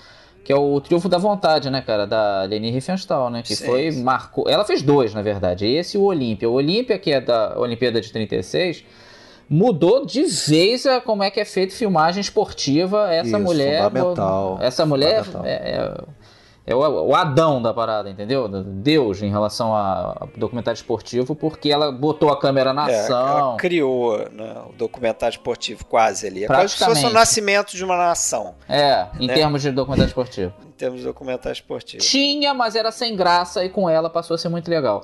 E o, e o Triunfo da Vontade, pô, vendeu, claro, é uma coisa ruim, né, nociva, mas ela fez muito bem feito em termos de cinema um filme que chocou o mundo e vendeu Didático. a ideia nazista. É, né? então, a ideia aqui não foi não, é, claro, trazer os principais documentários, até o Up Series. Mas eu acho que em termos de propaganda, ele é, ele é fundamental, né, cara? É propaganda mesmo. Era só trazer mesmo documentários de modos diferentes para o pessoal ter, ter noção dessas diferenças aí. Para nós, cinéfilos, um, um subgênero muito importantes são os documentários sobre cinema, sobre ah, filmes, sim. sobre diretores, sobre. Né, então tem coisas como os do, por exemplo, os do Scorsese, né? Sobre o, o cinema italiano, sobre o próprio cinema americano. É, tem o Hollywood, que é sobre cinema tem o Hollywood, mudo, é, cinema Europa. Todos, todas as séries do, do Mark Cousins, né? É. e do, do Kevin Brown Kevin Brown também. É, tem Também. Um tem um excelente que eu vi hoje, que foi até indicado pelo William, que faz podcast aqui com a gente, que é o Listen to Me Marlon, que é Esse sobre, é sobre a vida Marlon do Brando. Marlon Brando, mas contado através de gravações dele, né? Então é um filme daquele modo expositivo com narração, só que a narração através de gravações que o Marlon fez ao longo da vida dele. Muito, então, muito é ele contando sobre a história dele mesmo, né? Não, assim, qualquer making off, né, de filmes são documentários sobre é. aquilo. É. Os, os mais famosos de filmes é o Apocalipse de um cineasta, do, sobre o Apocalipse Now. Isso. Filmaço, discutível. O Burn of Dreams, que é sobre o Fitzcarraldo ali, do, do pô, muito bacana.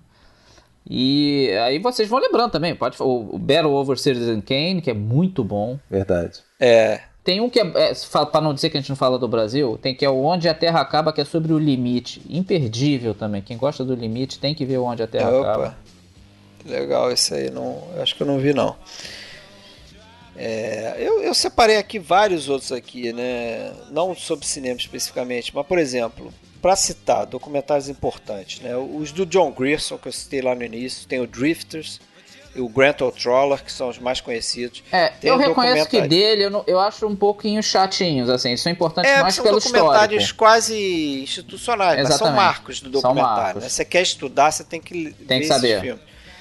Você tem um, um documentarista chamado Parry Lawrence, que é um cara da década de 30 que fez um filme chamado The River e The Plow That Broke the Plains. Você tem os filmes da Leni Riefenstahl, que você já citou aí, Trufo da Vontade, Olímpia. Você tem o Night Mail, que é um, um, documentário britânico também nessa linha do institucional, né? Que é um dos pioneiros desse tipo de documentário. Tem o Berlim Sinfonia de uma Metrópole, do Walter Hill. Que é um ótimo filme, exatamente. Ótimo filme. Tem os filmes dos irmãos Mayles. É, tem o Gimme Shelter, que é aquele docu acho, documentário fantástico sobre um show dos Rolling Stones. Que dá briga, é, né? Que dá briga, que a, a, segurança do show foi feita pelos Hells Angels, os motoqueiros. Logo quem, né, cara? E dá uma confusão do cacete. Esse documentário é, é tem, um também. tem uma morte, né? Tem uma morte, os caras matam diante das câmeras. o cara da plateia, assim, é. É um, um pandemônio aquilo ali. E eles, esses caras dirigiram, não sei se os dois, mas o acho que o David Mayers é, dirigiu aquele Grey Gardens ah, sim. Ah, o Gregardas é um filmaço, cara. Filmaço. Sobre Esses... duas primas da Jaqueline Bouvier, né?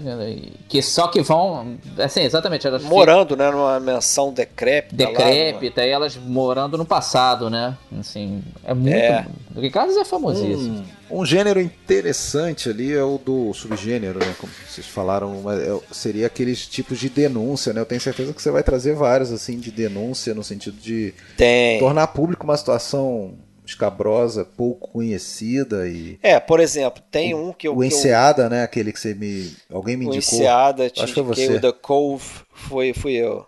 The Cove de 2009 que sobre mostra a pesca horror, ilegal né, de, de golfinhos, né? É, eu acho, é. A matança tem de o, golfinho. Né? Nessa linha aí tem o, o Blackfish, que é um documentário sobre orca, né? as baleias assassinas adestradas, né? E tem umas situações ali impressionantes também de, de tratadores com, com baleias, assim, que ele fica discutindo essa questão de você é, colocar um bicho num ambiente desse, né? E como ele sofre maltratos e como se modifica, né? É algo de denúncia também na linha do que você falou aí. Mas tem uns documentários que eu gosto é, bastante, que são esses documentários de linha criminal. Tem dois documentários de um cara chamado Nick Bromfield é, sobre a Eileen Warnos. Sim, são. Que é a primeira serial killer americana que é a mulher que inspirou aquele filme da Charlize Theron chamado Monster. Sim, não, muito bom dos dois. É, acho que ela até ganhou o Oscar, né, fazendo esse papel. É, é um que eu acho que você anotou, né? Aliás, uma, uma dobradinha que eu gosto bastante, que é o Look of Silence e o, o ah, esses dois of, são Off Killing, que é do tem que ter estômago Oppenheimer, né? É, tem que tem. São, que, que é... mostra os terrores da, da, da, da de torturas na, na Indonésia, né? Isso. Durante a ditadura do, do Suharto. É, ele, ele coloca o, os próprios torturadores para encenar. E é impressionante é que eles não ficam com vergonha. Mortes. Não, e eles E os falam, caras fazem ah, com uma cara assim, cara, é impressionante. Como se estivesse falando de caras. futebol. É, não, assim, tá nem aí, né? Assim, você não tá nem aí. É. A ideologia dos caras ali é tão forte que eles acham que fizeram a coisa certa que eu acho que é um ou outro que, que, que meio fica que pesaroso. É. Vê que ele tem um olhar assim meio distante que ele começa a sentir que. Vacilou. Né? É. Exagerou, e, exagerou. E o The Look of Silence ele vai além, né? Porque ele bota um, um, um cara um filho, que teve né? um irmão é. torturado é, para entrevistar esses caras, né? Então é um negócio bem, bem sinistro, assim. É, desse também, desses que eu, eu vi até recentemente, que eu achei ótimo, mas que também você tem que ter estômago para ver aquelas imagens ali, é sobre o Sebastião Salgado, né? O Sal da Terra. Ah, não, esse documentário é maravilhoso, é. Não. É sensacional, né? Porque é, tudo Mendes, em cima né? da. Com, com, o filho do Salgado, é. Isso. Com o Juliano. É, o documentário é excelente, mas tu viu umas imagens ali que ele registrou. É... Não, é. Porra. Mas é incrível a vida é, dele, né? É, é incrível, né? Como o cara teve uma vida assim de desafio, né? Se colocar para fazer as coisas. O, os documentários do Eduardo Coutinho, aí você ah, entrevistou o cara, aí você pode até falar, Cabra Marcado para Morrer, Difícil Master, o próprio jogo Não, tem que um dia fazer um, episódio, um episódio dele. Bom, é. Marcelo, Marcelo, ele é um documentarista, né? Porque é, essa série forma. que ele faz não deixa de ser documental, né? É, são entrevistas ele, ele resgata né? histórias né? do passado aí do, do esportistas tem o é. Grande Sebos e Sábios, não É um grande autor esse cara. É, é, o filme e o documentário que, é, que, a gente fez aí pra faculdade. faculdade. Mas tem no YouTube, tem... se alguém quiser conferir, tem de... Mas claro que não tá no nível, né, cara? Não Hoje tá, em né? dia quase todo mundo é documentarista, né? Quando é. faz um filminho. Exatamente, do... né? E posta. De certa forma, todo mundo agora é irmãos Lumière, né? Você capta ali um pouquinho Fragmentos da, da, vida real. Exatamente. É, mas tem que botar a voz também, né? São poucos que colocam a voz ali, o, o discurso mesmo. Tem aqueles documentários também do início aí, dos primórdios, o Grass e o Shang. Que são bem na linha do Nanook, exatamente. Isso, do Mary C. Cooper e o Ernest Schoedsack. Eu lembrei daquele documentário, dá pra dizer que é um documentário, será? Do Kalatozov, que a gente falou já dele no podcast, o Sal para Svanestia, que eu acho que é o primeiro dele. É, eu acho... acho que é mais filme, mas é... É, mas é, é um. É, é filme, mas. É, é, é tipo o Nanook da vida. Não difere muito do Nanook, é isso que eu ia é. falar, né? É. Agora, o Errol Morris, ele tem esse Atena Linha da Morte, que é excepcional. Tem o Sob a Neva da Guerra, que é ótimo também. É só entrevista com o Robert McNamara, falando sobre né, os tempos ali da Guerra Fria, que quase se apertou o botãozinho vermelho lá e se acabou com a porra toda. É, os filmes do Michael Moore, né, o Tiros em Columbine, o Sequel, o Fahrenheit 9/11, Um que ele fez recente não, deve ter uns 10 anos agora, mas aquele o invasor americano que ele vai nos países, né, é, dizendo que vai roubar o melhor de cada país para levar para os Estados Unidos e tal. Então ele vai conhecendo a cultura de outros países. Bem interessante é, ele também. fez o Roger e eu, né? Ele, ele foi um dos poucos caras que previram que o Trump ia ganhar. Que ele falava: Eu conheço esse pessoal, esse pessoal vai votar no Trump. e, e, acertou, né? E acertou, né? E ele é democrata. Tem os, os documentários do Kevin McDonald, que ele fez aquele Munique 1972, sim, um dia sim. em setembro, né? Que ele registra aquele aquele evento lá das Olimpíadas de 72. É, o atentado terrorista, exatamente. Muito é, bom. o atentado terrorista, a delegação é, israelita ali, né? Bem, bem legal esse documentário. É, falando em Vietnã, tem o Corações em Mente, que é fundamental, marcou época total. Sim. Tem o Longe do Vietnã, do Chris Marker, tem o outro do é, aliás, Chris Marker e outros, né? Eu acho que o Godard também e tal. E tem o Fundo do Ar é Vermelho, do Chris Marker também. Esses aí estão em caixas até da Versátil. É, uma sobre os, o maio de 68 e outra sobre a Guerra do Vietnã. Então, falar de documentário esportivo, né? A gente tem aquela série de documentários do, da ESPN, aquele é, 30 for 30 Porra, excelente aqui. Você não ali. vê um ruim, né, cara? Todos são não muito Não vê um ruim, são ah. todos interessantes. Assim, se você não gosta de esporte, mas um excepcional. Eu, por exemplo, não sou fascinado por boxe, mas o filme, o Quando Éramos Reis. É, ótimo. Puta, que documentário é aquilo ali, cara. Meu preferido é o, o Once Brothers lá, o que mostra é. a, a amizade que vira é, é, desprezo entre o o Petrovic e o. Muito legal, é. E o pivôzão lá, esqueci o nome dele. Da Croácia e da Bósnia, né? O, da Croácia e da, da Sérvia. O Divac. O Divac. É, o Vlad o, Divac. O, né? servo. O sérvio Divac e o croata Petrovic. É. Bem legal também. Tem os dois Escobar também, que ele ah, sim, fala sim. do Pablo Escobar, é, né? Tem o, o do, OJ, do caso do O.J. Simpson. É, que foi muito bom, né? O Made in America. É. Tem o do Len Bias é, lá. O do, tem o do o... Senna, tem o do. Tem o Garrincha ah. Alegria do Povo. Tem o, tem o Hope Dreams, né? Que é aquele que é basquete blues, é. excelente também. Um documentário de quase três horas. Que acompanhando ali. dois garotos tentando vencer no basquete. É tentando bom. entrar na NBA. É, né? e aí a gente está falando de uma coisa que é importante também, que é a, a televisão, né? Nessa coisa do documentário, né? O investimento da, das redes de televisão, né? É... Sim, o documentário é boa parte da grade de muitos canais, né, cara? Isso, exatamente. É até curioso, uma vez conversando até com uma pessoa da minha família, lá, ah, não vou sair. Isso na época que ainda se ia muito ao cinema, infelizmente é um hábito que tá caindo muito em desuso. Aí ela falava, ah, nunca vou sair da minha casa para ver um documentário, não sei o quê. Aí eu me lembro, pô, mas o seu, o seu canal favorito é GNT. Pô, o que, que, você, que, que você acha que você vê o dia inteiro? Você vê documentário, pô. Ah, mas peraí, é. é isso, porra. É, é. é, puro preconceito, né? Então, é, porra, olha, é difícil lembrar a vez que eu fui ver um documentário e achei ruim. Eu não sei se vocês têm a mesma. É muito É difícil, muito difícil, cara. Pô, é de raríssimo. Ó, você falou aí um documentário de TV, um ótimo documentário de TV, que eu acho que você viu também, chamado Olhos Azuis.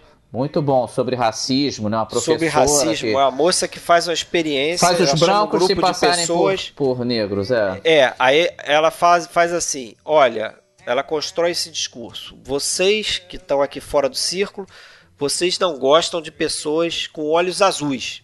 É. Então vocês vão começar a discriminar as pessoas que têm olhos não, azuis. E ela, ela bota no centro.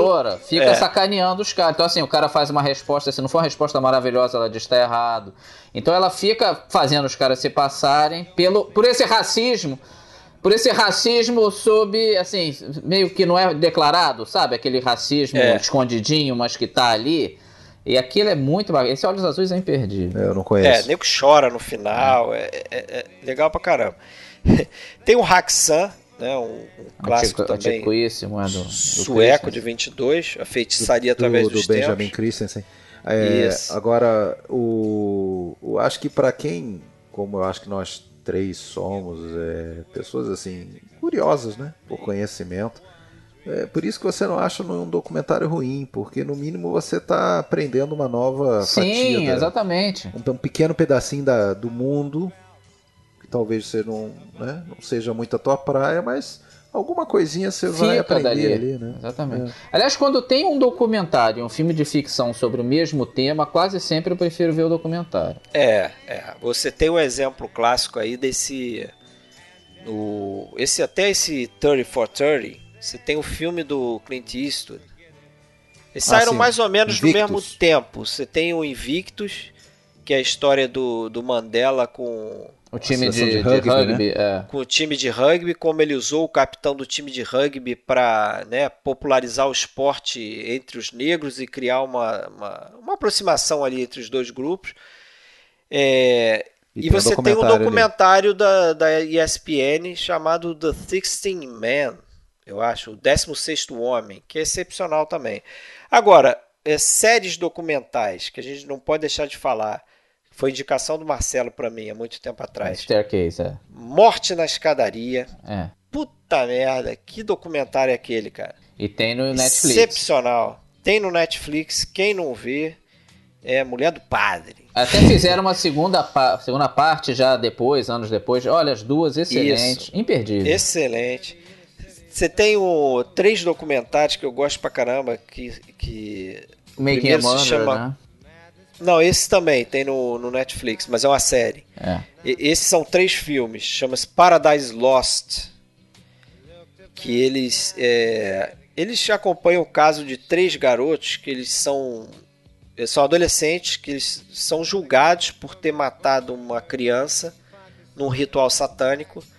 E você vai descobrindo que na verdade os caras estão ali por preconceito, porque eles, eles gostavam de heavy metal, é, vestiam blusa de, escura, né? Um saco, negra saco Ivanzete da vida. Isso, exatamente. Aí os, os garotos foram meio que escolhidos para Cristo. E, pô, passaram a vida na cadeia. e não por serem os É, nessa linha. Tem o, o O.J. Made in America, que você já citou aí. Tem o Wild Wild Country, que é sobre aquele guru Osho, né? Que também tem Netflix. Lembrei de, de duas coisas. Primeiro, agradecendo, como a gente já agradeceu ao, ao Hugo que indicou alguns pra gente. Alguns que ele indicou são do Patrício Guzman. Isso. A Nostalgia da Luz, de 2010, sobre. É, se passa no Chile. Sobre astronomia e ditadura. Astronomia e ditadura conflito entre ciência e, e, e fascismo, vamos também. dizer. E esse cara é o cara que fez aquele Batalha do Chile. É, e também, também outro, outro dele que ele, ele recomendou bastante, mas eu não consegui ver, mas como ele insistiu, eu vou com certeza deixar na fila para ver em breve, que é o Botão de Pérola. É, esse de pérola. Não. repassando a dica, ver. isso eu não vi. e tem um que eu lembrei, vocês vão falar, mas é do, do, tipo didático, não deixa de ser documentário. Aquela famosíssima série, tem até em DVD no Brasil já pela Obras Primas, a série Cosmos, do Carl Sagan. Sim, ah, sim. Tanto a original quanto a Atual, a né? recente, né? do Neil deGrasse Tyson. Eu vi do Carl, duas, do Carl Sagan, né? Que para muita gente hoje em dia é apenas o sósia do Bolsonaro. É, parece. Não, né? parece. Tem os documentários da, da BBC aí, tem não, vários. BBC né, é maravilhosa, né? BBC no, na, na, e a PBS nos Estados Unidos. PBS tem a American, American Experience, que é uma série de documentários maravilhosa. A BBC é papa de. É, ela fez o The World at War, que é da Segunda Guerra. É, fez nossa. o First World War também, que é da Primeira Guerra. Tudo isso aí. É ela é fez o aquele documentário que a Globo conseguiu barrar aqui no Brasil. O Beyond Citizen Kane. Ah, sim, sim. Além de Cidadão Kane, que ele verdade, conta aí os esquemas verdade. da Globo aqui no país. Muito bom também. Tem o Senna, documentário sobre Ayrton Senna, a rivalidade dele com Alan Prost, né? Ele conta a história do Senna através da rivalidade com Alan Prost, é excepcional também. Tem um documentário brasileiro aqui, Janela da Alma. Ele está esquecendo de um importante aí no, no campo esportivo, que é o do Kon Ishikawa, Olimpíadas de Tóquio, né? Sim, dos Olimpíadas tem vários, né? Cinco. Esse é. é um dos melhores, exatamente. Não, e, e, outra coisa que é, às vezes alguns diretores de ficção famosos também fizeram documentários marcantes, né? O Orson Welles fez o Air for Fake, que é muito bom, né? Eu tava com aqui, ele na ponta da língua. Pra... ele discute até o próprio documentário. Às vezes você não sabe se você está vendo a criação dele ou uma é, recriação. Ele, ele adora brincar com ilusão e verdade, né? Ele fez o It's All True, que é filmado no Brasil nos anos 40, quando ele veio para cá, foi editado é. depois. O Herzog faz o Homem-Urso. O Herzog tem feito vários, né? Ele, tá, ele, hoje em dia é mais um diretor de documentários do que de filme de ficção. Mas tá eu acho que o Homem-Urso é sensacional. Eu tava com aquele... um diretor aqui anotado para falar, não é menos concorrido, mas tem lá a sua importância na história do cinema, que é o indiano Satyajit Ray, que fez ali alguns biográficos, né, como o sobre o Tagore, né, que é o autor aí é, que originou as obras principais dele, o pai dele, né, que era artista também, o Sukumar Ray, faz documentários etnográficos sobre regiões da Índia, lá o tal do Sikkim, que é de uma região do norte da Índia e vários outros. Isso era comum, né?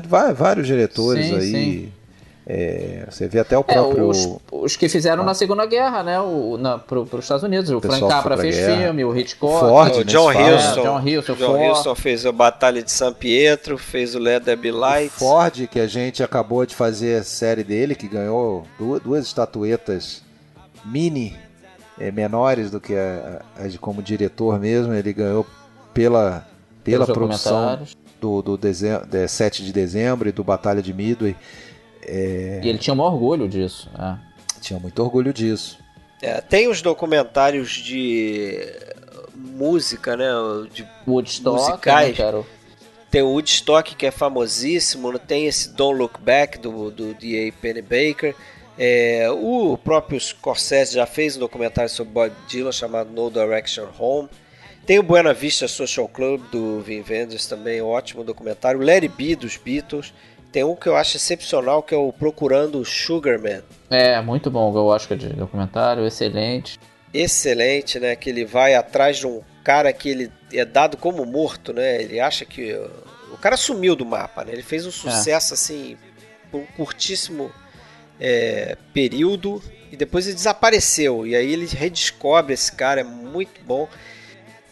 Tem o Eight Days a Week sobre os Beatles. É, tem o. Dos Beatles tem o Beatles Anthology, é. né? Que é uma série de documentários excepcionais sobre a carreira dos Beatles. Ali é completinho mesmo. É. Tudo. Pra quem gosta, tem que ver. Tem o recente da Amy Winehouse. Isso, também é bom pra caramba. Tem um documentário sobre uma banda é, que fez também. É meio tipo o, o Sugarman, né? Eles fizeram sucesso ali um período, chegaram a fazer uns shows na época ali que o heavy metal no Japão, não sei o que, os caras completamente desapareceram. E, e, é interessante que ele vai entrevistar esses caras, e esses caras estão vivendo de, de fazer buffet nos Estados Unidos, né? De ser garçom e. Entendeu? E os caras ainda têm esperança de que a banda vai ressurgir, não sei o que. Se chama Anvil, The Story of é. Anvil. É. Você deve estar cheio de coisa É bem legal aí, também. Né, Fred? Posso interromper? Chego e Posso, a gente pode terminar. lembrei de um, tô tentando achar o nome aqui, que eu vi até no Netflix no início do ano. Ah, lembrei, é o Sad Hill Desenterrado. Você lembra? Você, você viu esse? Ah, sim. É, Acho vi. bacana, né? Porque ele toca um pouquinho na nossa própria cinefilia, cinefilia. que chega às vezes a ser um pouco obsessiva, talvez aí. Que é, que os é, caras vão reconstruir os fãs lá do, do, do Três Homens em Conflito, eles, eles reconstroem ah, aquele palco da, da é. cena final lá da, do cemitério, do né? aquele palco não, aquele set, né? Aquele local que foi o set daquela do Trielo, que é um lugar que está completamente abandonado e meio que em ruínas. Eles reconstroem aquilo ali, fazem um evento, uma reunião e, e é bem bacana assim, né? Que mostra pô, as pessoas de todo o país ali, no caso da Espanha, né? É, ah, é outro para cinéfilo aí, pra é gente encerrar, talvez, é aquele The Story of Film, An Odyssey. Sim, ali você sim. é uma coleção de filmes ali que você descobre ali. Agora, bom mesmo vai ser quando lançarem um documentário sobre o PFC. Aí vai estar tá fechado o ciclo, né? Olha, é, é, porque isso aqui é podcast, claro que não conta, mas não deixa de ser o que se faz agora, o que a gente está fazendo aqui é, é, meio que linguagem sim, documental, sim, né? Tipo, ah, discute é, as coisas. Documentários didáticos. É isso aí, pô. Não, não, Esse é didático, aqui ninguém tá atuando. Porque eu acho assim, eu vejo, isso é até uma coisa que eu discuti com o Fred, quando vocês me convidaram para fazer e tal. Que uma coisa que me dá muita pena é esse preconceito besta com o documentário. Pô, são filmes maravilhosos, cara. Não, não é, é, o que eu falo, é o meu gênero preferido agora já de um bom tempo. Você não, nunca me decepciona e tem vários, são melhores, alguns dos melhores filmes que eu já vi. É, até porque boa é. parte das histórias reais são muito Isso. melhores que a ficção. Que a ficção. Né? Não tá o cara forçando uma barra para te fazer chorar, entendeu? É a situação que, que ocorreu. Eu arriscaria dizer, acho que talvez muito preconceito é daquela história do cara querer saber o que, que é o filme, né? Então, tipo assim, ah, vou ler a sinopse para ver se eu assisto esse filme ou não. Então, se o cara lê a sinopse lá de um filme tipo aqui o, o sei lá, o, o, esse basquete blues aí, esse Hoop Dreams que a gente citou aí. Ah, é sobre basquete. Pô, mas eu não gosto de basquete. Pra que, que eu vou ver esse filme? Cara, não é só sobre basquete. É sobre o sonho dos garotos, exatamente. É sobre o sonho de qualquer ser humano ali, quer dizer, os caras é como se fosse um jogador de futebol aqui. É. E engraçado é. que os dois, um é mais promissor e o outro você não bota muita fé.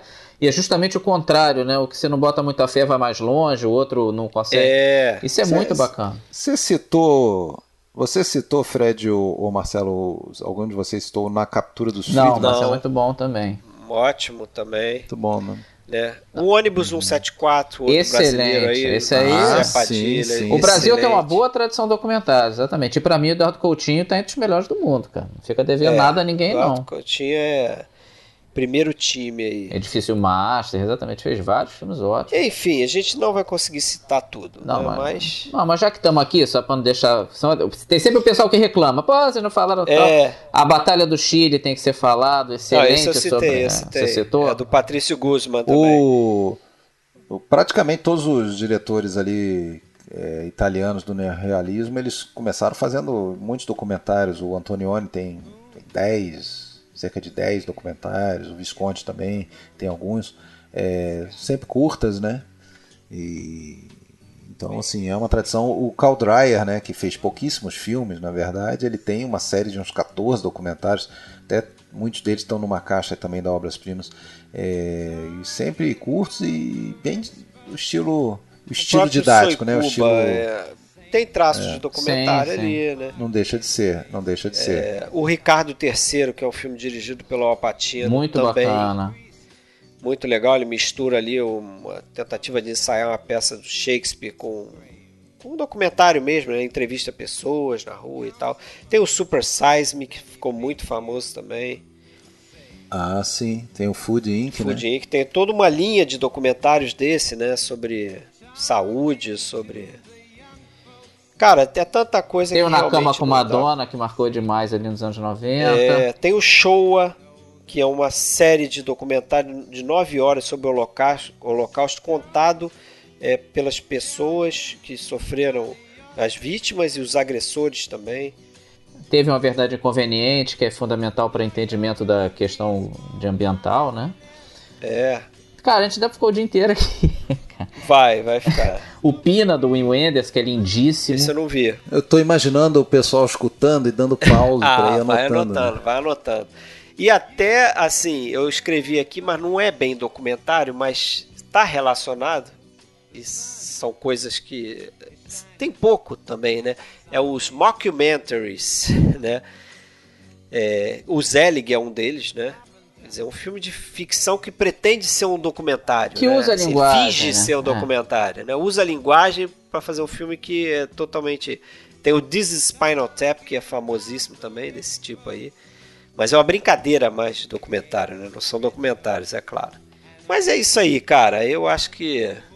Até vários tá... desses, uns que fingem também, que usam a linguagem do documentário. Esses todos que tem Tipo é, o, o, pessoal filmando a si próprio e começa a morrer. Isso tem uma rede de filmes assim. Que é linguagem é, de documentário, né? Bruxa de Blair. Exatamente, ele, ele é isso. É um, ele finge é um ser o documentário. É, né? Exatamente. É. Pode ser encaixado como mockumentary. Esse já atividade paranormal, esses filmes assim. É. Mas. Mas é isso. É isso, né? Acho que tá bem coberta aí a parada. Com aí. certeza esquecemos vários, mas faz parte. É. Nossos ouvintes lembrarão, eu tenho certeza vai chover aí uma série de, pô, mas vocês não falaram de fulano de tal. E tá acabando mais um ano, hein? Só falta mais um episódio para fechar esse ano. Isso aí. É o próximo que a gente próximo vai fazer. Episódio Dicas é... triplas número 12. Dicas triplas. E aí voltaremos aí com outro convidado, certo? Valeu, Marcelo, Valeu. participação aí. Muito obrigado, um abraço aí a vocês, a todos que ouviram. Um abraço. Vejam o canal do Marcelo, vocês que gostam do documentário, vejam o canal do Marcelo, Carreira em Detalhes. Entrevista certo? com- Procura no YouTube aí. Com atletas com conhecidos e tal, exatamente. Atletas conhecidos. Tem algumas entrevistas de cinema também, né? A última que eu vi aparecer ali foi o foi o Ronaldo de Carvalho, Sim, né? exatamente, essa foi a última. Não, Georgette Vidor, povo grande aí, né? Adílio, Gonçalves, é, não, pô, Adílio, Gotardo, é uma galera aí. povo forte. Valdir Espinosa. rumo ao Zico, hein? A gente, Rumo ao Zico. A gente, a gente sente aí, a gente sente que tá numa crescente, assim, de. de, de- não vou de qualidade, não digo, mas assim, de, de importância Pô, dos entrevistados. e eu, eu rumo ao, ao Zico e depois Gabigol, que vai fazer o gol do título da Libertadores, não é isso? Vai ceder uma exclusiva pro, pro canal Carreira e Detalhes. Vai ser difícil. Beleza, então. Acho que eu vou ter que encenar. Vou ter que dar uma de flyer. Ah, bom, entrevista o, o Gabi Gordo, pelo menos. O Gabi Gordo. Entrevista um cara Aquele- parecido, né? É, aquele cara. É, o Gabi Gordo lá da, plateia, lá da, da Acho que arquibancada. tá mais fácil ele entrevistar o Cebolinha. Cebolinha tá embaixo aí. É. Mas valeu. Valeu, galera. Então tá, pessoal. Abraço. Abraço. Abraço. Sugar man, won't you hurry? Cause I'm tired of these scenes. For a blue coin, won't you bring back all those colors to my dreams? Silver magic ships you carry, jumpers, coke, sweet Mary.